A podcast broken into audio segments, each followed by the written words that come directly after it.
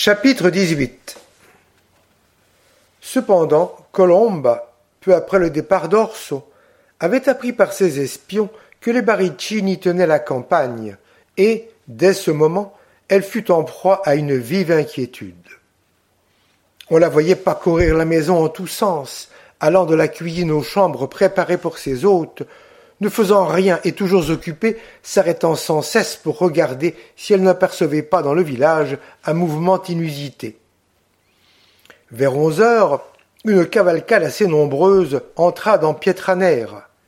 C'était le colonel, sa fille, leur domestique et leur guide. En les recevant, le premier mot de Colombe fut Avez-vous vu mon frère? Puis elle demanda au guide quel chemin ils avaient pris à quelle heure ils étaient partis, et, sur ces réponses, elle ne pouvait comprendre qu'ils ne se fussent pas rencontrés. Peut-être que votre frère aura pris par le haut, dit le guide. Nous, nous sommes venus par le bas. Mais Colomba secoua la tête et renouvela ses questions. Malgré sa fermeté naturelle, augmentée encore par l'orgueil de cacher toute faiblesse à des étrangers, il lui était impossible de dissimuler ses inquiétudes, et bientôt elle les fit partager au colonel et surtout à Miss Lydia, lorsqu'elle les eut mis au fait de la tentative de réconciliation qui avait eu une si malheureuse issue. Miss Neville s'agitait, voulait qu'on envoyât des messagers dans toutes les directions, et son père offrait de remonter à cheval et d'aller avec le guide à la recherche d'Orso. Les craintes de ses hôtes rappelèrent à Colombe à ses devoirs de maîtresse de maison. Elle s'efforça de sourire, pressa le colonel de se mettre à table, et trouva, pour expliquer le retard de son frère, vingt motifs plausibles qu'au bout d'un instant elle détruisait elle-même. Croyant qu'il était de son devoir d'homme de chercher à rassurer des femmes, le colonel proposa son explication aussi. Je gage, dit-il, que Del aura rencontré du gibier. Il n'a pu résister à la tentation, et nous allons le voir revenir à la carnassière toute pleine. Parbleu, ajouta-t-il, nous avons entendu sur la route quatre coups de fusil. Il y en avait deux plus forts que les autres, et j'ai dit à ma fille, je parie que c'est Del qui chasse. Ce ne peut être que mon fusil qui fait tant de bruit. Colombe a pâli, et Lydia, qui l'observait avec attention, devina sans peine quel soupçon la conjecture du colonel venait de lui suggérer. Après un silence de quelques minutes, Colomba demanda vivement si les deux fortes détonations avaient précédé ou suivi les autres. Mais ni le colonel, ni sa fille, ni le guide n'avaient fait grande attention à ce point capital. Vers une heure, aucun des messagers envoyés par Colombe n'étant encore revenu, elle rassembla tout son courage et força ses hôtes à se mettre à table. Mais, sauf le colonel, personne ne put manger. Au moindre bruit sur la place, Colombe accourait à la fenêtre, puis revenait s'asseoir tristement, et, plus tristement encore, s'efforçait de continuer avec ses amis une conversation insignifiante, à laquelle personne ne prêtait la moindre attention, et qu'interrompaient de longs intervalles de silence. Tout d'un coup, on entendit le galop d'un cheval. Ah. Cette fois c'est mon frère, dit Colomba en se levant. Mais à la vue de Chilina monter à califourchon sur le cheval d'Orso. Mon frère est mort, s'écria-t-elle d'une voix déchirante. Le colonel laissa tomber son verre. Miss Neville poussa un cri. Tous coururent à la porte de la maison. Avant que Chilina pût sauter à bas de sa monture, elle était enlevée comme une plume par Colomba qui la serrait à l'étouffer. L'enfant comprit son terrible regard, et sa première parole fut celle du cœur d'Othello. Il vit. Colomba cessa de l'étreindre, et Chilina tomba à terre aussi lestement qu'une jeune chatte. Les autres demanda Colomba d'une voix rauque. Chilina fit le signe de la croix avec l'index et le doigt du milieu. Aussitôt, une vive rougeur succéda sur la figure de Colombe à sa pâleur mortelle. Elle jeta un regard ardent sur la maison des Baricini et dit en souriant à ses hôtes rentrons prendre le café. L'iris des bandits en avait long à raconter. Son patois, traduit par Colomba en italien tel quel, puis en anglais par Miss Neville, arracha plus d'une imprécation au colonel, plus d'un soupir à Miss Lydia. Mais Colomba écoutait d'un air impassible. Seulement, elle tordait sa serviette damassée de façon à la mettre en pièces. Elle interrompit l'enfant cinq ou six fois pour se faire répéter que Brandolaccio disait que la blessure n'était pas dangereuse et qu'il en avait vu bien d'autres. En terminant, Chilina rapporta Corso demandait avec instance du papier pour écrire et qu'il chargeait sa sœur de supplier une dame qui peut-être se trouverait dans sa maison de n'en point partir avant d'avoir reçu une lettre de lui. C'est, ajouta l'enfant, ce qui le tourmentait le plus et j'étais déjà en route quand il m'a rappelé pour me recommander cette commission. C'était pour la troisième fois qu'il me la répétait. À cette injonction de son frère, Colombe sourit légèrement et serra fortement la main de l'anglaise, qui fondit en larmes et ne jugea pas à propos de traduire à son père cette partie de la narration. Oui, vous resterez avec moi, ma chère amie, s'écria Colombe, en embrassant Miss Neville, et vous nous aiderez. Puis, tirant d'une armoire quantité de vieux linge, elle se mit à le couper pour faire des bandes et de la charpie. En voyant ses yeux étincelants, son teint animé, cette alternative de préoccupation et de sang-froid, il eût été difficile de dire si elle était plus touchée de la blessure de son frère qu'enchantée de la mort de ses ennemis. Tantôt, elle versait du café au colonel et lui vantait son talent à le préparer. Tantôt, distribuant de l'ouvrage à Miss Neville et à Chiline, elle les exhortait à coudre des bandes et à les rouler. Elle demandait pour la vingtième fois si la blessure d'Orso le faisait beaucoup souffrir. Continuellement, elle s'interrompait au milieu de son travail pour dire au colonel Deux hommes si adroits, si terribles, lui seul blessé, n'ayant qu'un bras, il les a abattus tous les deux. Quel courage, colonel. N'est-ce pas un héros? Ah, Miss Neville, qu'on est heureux de vivre dans un pays tranquille comme le vôtre. Je suis sûr que vous ne connaissiez pas encore mon frère. Je l'avais dit. L'épervier déploiera ses ailes. Vous vous trompiez à son air si doux. C'est qu'auprès de vous, Miss Neville, ah, s'il vous voyait travailler pour lui, oh, pauvre Orso. Miss Lydia ne travaillait guère et ne trouvait pas une parole. Son père demandait pourquoi l'on ne se hâtait pas de porter plainte devant un magistrat. Il parlait de l'enquête du coroner et de bien d'autres choses également inconnues en Corse. Enfin, il voulait savoir si la maison de campagne de ce bon monsieur Brandolaccio, qui avait donné de secours aux blessés, était fort éloignée de Pietranera, et s'il ne pourrait pas aller lui-même voir son ami. Et Colomba répondait avec son calme accoutumé Corso était dans le maquis, qu'il avait un bandit pour le soigner, qu'il courrait grand risque s'il se montrait avant qu'on se fût assuré des dispositions du préfet et des juges. Enfin, qu'elle ferait en sorte qu'un chirurgien habile se rendît en secret auprès de lui. Surtout, monsieur le colonel, souvenez-vous bien, disait-elle, que vous avez entendu les quatre coups de fusil, et que vous m'avez dit qu'Orso avait tiré le second.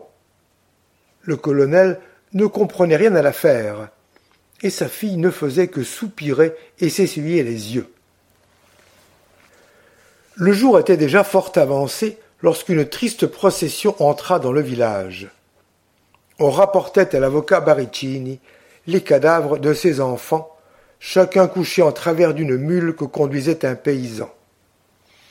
Une foule de clients et d'oisifs suivait le lugubre cortège. Avec eux, on voyait les gendarmes, qui arrivent toujours trop tard, et l'adjoint, qui levait les bras au ciel, répétant sans cesse Que dira monsieur le préfet? Quelques femmes, entre autres une nourrice d'Orlanduccio, s'arrachaient les cheveux et poussaient des hurlements sauvages. Mais leur douleur bruyante produisait moins d'impression que le désespoir muet d'un personnage qui attirait tous les regards.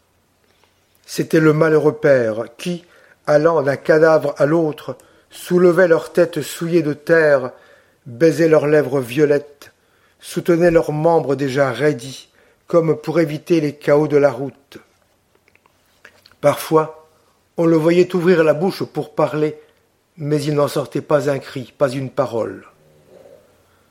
Toujours les yeux fixés sur les cadavres, il se heurtait contre les pierres, contre les arbres, contre tous les obstacles qu'il rencontrait. Les lamentations des femmes, les imprécations des hommes redoublèrent lorsqu'on se trouva en vue de la maison d'Orso. Quelques bergers rabianistes ayant osé faire entendre une acclamation de triomphe, l'indignation de leurs adversaires ne put se contenir. Vengeance. Vengeance. crièrent quelques voix. On lança des pierres, et deux coups de fusil dirigés contre les fenêtres de la salle où se trouvaient Colombe et ses hôtes, percèrent les contrevents et firent voler des éclats de bois jusque sur la table près de laquelle les deux femmes étaient assises. Miss Lydia poussa des cris affreux. Le colonel saisit un fusil, et Colombe, avant qu'il pût la retenir, s'élança vers la porte de la maison et l'ouvrit avec impétuosité. Là, debout sur le seuil élevé, les deux mains étendues pour maudire ses ennemis. Lâche, s'écria-t-elle, vous tirez sur des femmes, sur des étrangers. Êtes-vous corse? Êtes-vous homme? Misérable, qui ne savez qu'assassiner par derrière. Avancez, je vous défie. Je suis seul, mon frère est loin. Tuez-moi, tuez mes hôtes, cela est digne de vous.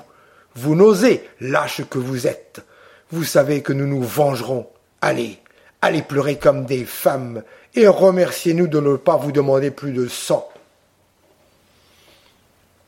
Il y avait dans la voix et dans l'attitude de Colombe quelque chose d'imposant et de terrible. À sa vue, la foule recula épouvantée comme à l'apparition de ces fées malfaisantes dont on raconte en Corse plus d'une histoire effrayante dans les veillées d'hiver. L'adjoint, les gendarmes et un certain nombre de femmes profitèrent de ce mouvement pour se jeter entre les deux parties, car les bergers rébianistes préparaient déjà leurs armes, et l'on put craindre un moment qu'une lutte générale ne s'engageât sur la place.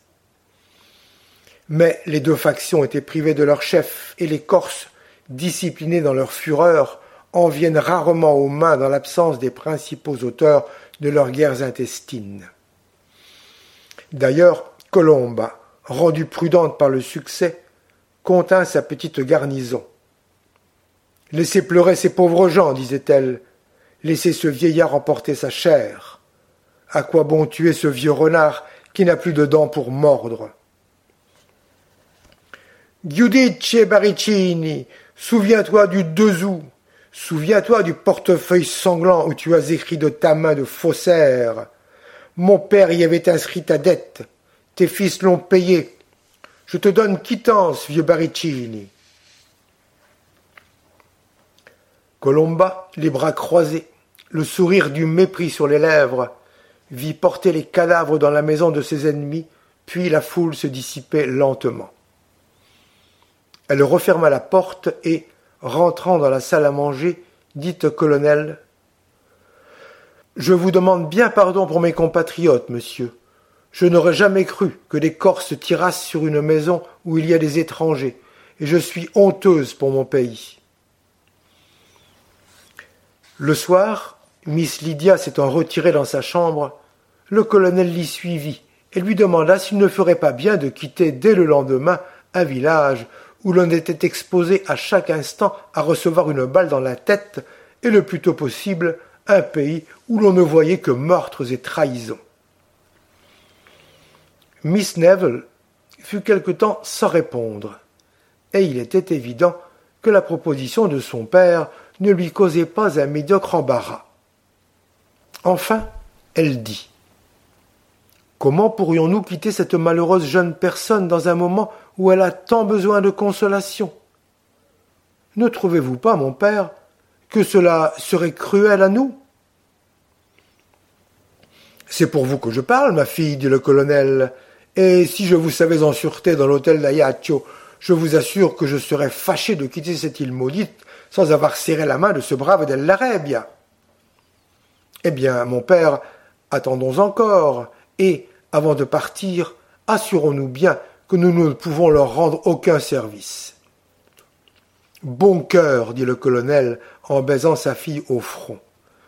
J'aime à te voir ainsi te sacrifier pour adoucir le malheur des autres. Restons. On ne se repent jamais d'avoir fait une bonne action. Miss Lydia s'agitait dans son lit sans pouvoir dormir. Tantôt les bruits vagues qu'elle entendait lui paraissaient les préparatifs d'une attaque contre la maison. Tantôt, rassurée pour elle-même, elle pensait aux pauvres blessés, étendus probablement à cette heure sur la terre froide, sans autre secours que ce qu'ils pouvaient attendre de la charité d'un bandit. Elle se le représentait couvert de sang, se débattant dans les souffrances horribles. Et ce qu'il y a de singulier, c'est que, toutes les fois que l'image d'Orso se présentait à son esprit, il lui apparaissait toujours telle qu'elle l'avait vue au moment de son départ, pressant sur ses lèvres le talisman qu'elle lui avait donné. Puis, elle songeait à sa bravoure. Elle se disait que le danger terrible auquel il venait d'échapper, c'était à cause d'elle, pour l'avoir un peu plus tôt qu'il s'y était exposé. Peu s'en fallait qu'elle ne se persuadât que c'était pour la défendre qu'Orso s'était fait casser le bras. Elle se reprochait sa blessure, mais elle l'en admirait davantage. Et si le fameux coup double n'avait pas à ses yeux autant de mérite qu'à ceux de Brandolaccio et de Colomba, elle trouvait cependant que peu de héros de romans auraient montré autant d'intrépidité, autant de sang-froid dans un aussi grand péril. La chambre qu'elle occupait était celle de Colomba. Au-dessus d'une espèce de prie-dieu en chêne, à côté d'une palme bénite, était suspendu à la muraille un portrait en miniature d'Orso en uniforme de sous-lieutenant. Miss Neville détacha ce portrait, le considéra longtemps, et le posa enfin auprès de son lit au lieu de le remettre à sa place. Elle ne s'endormit qu'à la pointe du jour, et le soleil était déjà fort élevé au-dessus de l'horizon lorsqu'elle s'éveilla. Devant son lit, elle aperçut Colombe, qui attendait immobile le moment où elle ouvrirait les yeux. Eh bien, mademoiselle, N'êtes-vous pas bien mal dans notre pauvre maison? lui dit Colombe. Je crains que vous n'ayez guère dormi. Avez-vous de ces nouvelles, ma chère amie? dit Miss Neville en se levant sur son séant. Elle aperçut le portrait d'Orso et se hâta de jeter un mouchoir pour le cacher. Oui, j'ai de ces nouvelles, dit Colomba en souriant. Et, prenant le portrait, le trouvez-vous ressemblant? Il est mieux que cela. Mon Dieu, dit Miss Neville toute honteuse, j'ai détaché euh, par distraction ce portrait. J'ai le défaut de toucher à tout et, de ne ranger rien. Comment est votre frère? Assez bien. Giocanto est venu ici ce matin avant quatre heures. Il m'apportait une lettre. Pour vous, Miss Lydia. Orso ne m'a pas écrit à moi. Il y a bien sur l'adresse euh, à Colomba, mais plus bas pour Miss N. Le sœurs ne sont point jalouses. Giocanto dit qu'il a bien souffert pour écrire. Giocanto, qui a une main superbe, lui avait offert d'écrire sous sa dictée. Il n'a pas voulu. Il écrivait avec un crayon couché sur le dos. Brandolaccio tenait le papier. À chaque instant, mon frère voulait se lever, et alors, au moindre mouvement, c'était dans son bras des douleurs atroces. C'était pitié, disait Giocanto. Voici sa lettre. Miss Neville lut la lettre qui était écrite en anglais, sans doute par surcroît de précaution. Voici ce qu'elle contenait. Mademoiselle, une malheureuse fatalité m'a poussé. J'ignore ce que diront mes ennemis, quelles calomnies ils inventeront. Peu m'importe si vous, mademoiselle, vous n'y donnez point créance. Depuis que je vous ai vu, je m'étais bercé de rêves insensés. Il a fallu cette catastrophe pour me montrer ma folie. Je suis raisonnable maintenant. Je sais quel est l'avenir qui m'attend et il me trouvera résigné. Cette bague que vous m'avez donnée et que je croyais un talisman de bonheur, je n'ose la garder. Je crains, Miss Neville, que vous n'ayez du regret d'avoir si mal placé vos dons, ou plutôt, je crains qu'elle ne me rappelle le temps où j'étais fou. Colomba vous la remettra. Adieu, mademoiselle. Vous allez quitter la Corse, et je ne vous verrai plus. Mais dites à ma sœur que j'ai encore votre estime, et, je le dis avec assurance, je la mérite toujours. Orso della Rebia. Miss Lydia s'était détournée pour lire cette lettre, et Colomba, qui l'observait attentivement, lui remit la bague égyptienne en lui demandant du regard ce que cela signifiait. Mais Miss Lydia n'osait lever la tête, et elle considérait tristement la bague qu'elle mettait à son doigt et qu'elle retirait alternativement. Chère Miss Neville, dit Colomba, ne puis-je savoir ce que vous dit mon frère? Vous parle-t-il de son état? Mais, dit Miss Lydia en rougissant, il n'en parle pas. Euh, sa lettre est en anglais. Il me charge de dire à mon père euh, il espère que le préfet pourra arranger. Colomba, souriant avec malice, s'assit sur le lit, prit les deux mains de Miss Neville et, la regardant avec ses yeux pénétrants. Serez-vous bonne, lui dit-elle. N'est-ce pas que vous répondrez à mon frère? Vous lui ferez tant de bien. Un moment, l'idée m'est venue de vous réveiller lorsque sa lettre est arrivée, et puis je n'ai pas osé. Vous avez eu bien tort, dit Miss Neville, si un mot de moi pouvait le. Maintenant, je ne puis lui envoyer de lettre. Le préfet est arrivé, et Pietranera est pleine de ses estafiers. Plus tard nous verrons. Ah. Si vous connaissiez mon frère, Miss Neville, vous l'aimeriez comme je l'aime. Il est si bon, si brave. Songez à ce qu'il a fait, seul contre deux et blessé. Le préfet était de retour. Instruit par un express de l'adjoint, il était venu accompagné de gendarmes et de voltigeurs, amenant de plus procureur du roi, greffier et le reste pour instruire sur la nouvelle et terrible catastrophe qui compliquait ou, si l'on veut, qui terminait les inimitiés des familles de Pietranère. Peu après son arrivée, il vit le colonel Neville et sa fille, et ne leur cacha pas qu'il craignait que l'affaire ne prît une mauvaise tournure. Vous savez, dit-il, que le combat n'a pas eu de témoins, et la réputation d'adresse et de courage de ces deux malheureux jeunes gens était si bien établie que tout le monde se refuse à croire que M. Della ait pu les tuer sans l'assistance des bandits auprès duquel on le dit réfugié. C'est impossible, s'écria le colonel. Orso Della Rebia est un garçon plein d'honneur, je réponds de lui. Je le crois, dit le préfet, mais le procureur du roi, ces messieurs soupçonnent toujours, ne me paraît pas très favorablement disposé. Il a entre les mains une pièce fâcheuse pour votre ami. C'est une lettre menaçante adressée à Orlanduccio dans laquelle il lui donne un rendez-vous, et ce rendez-vous lui paraît une embuscade.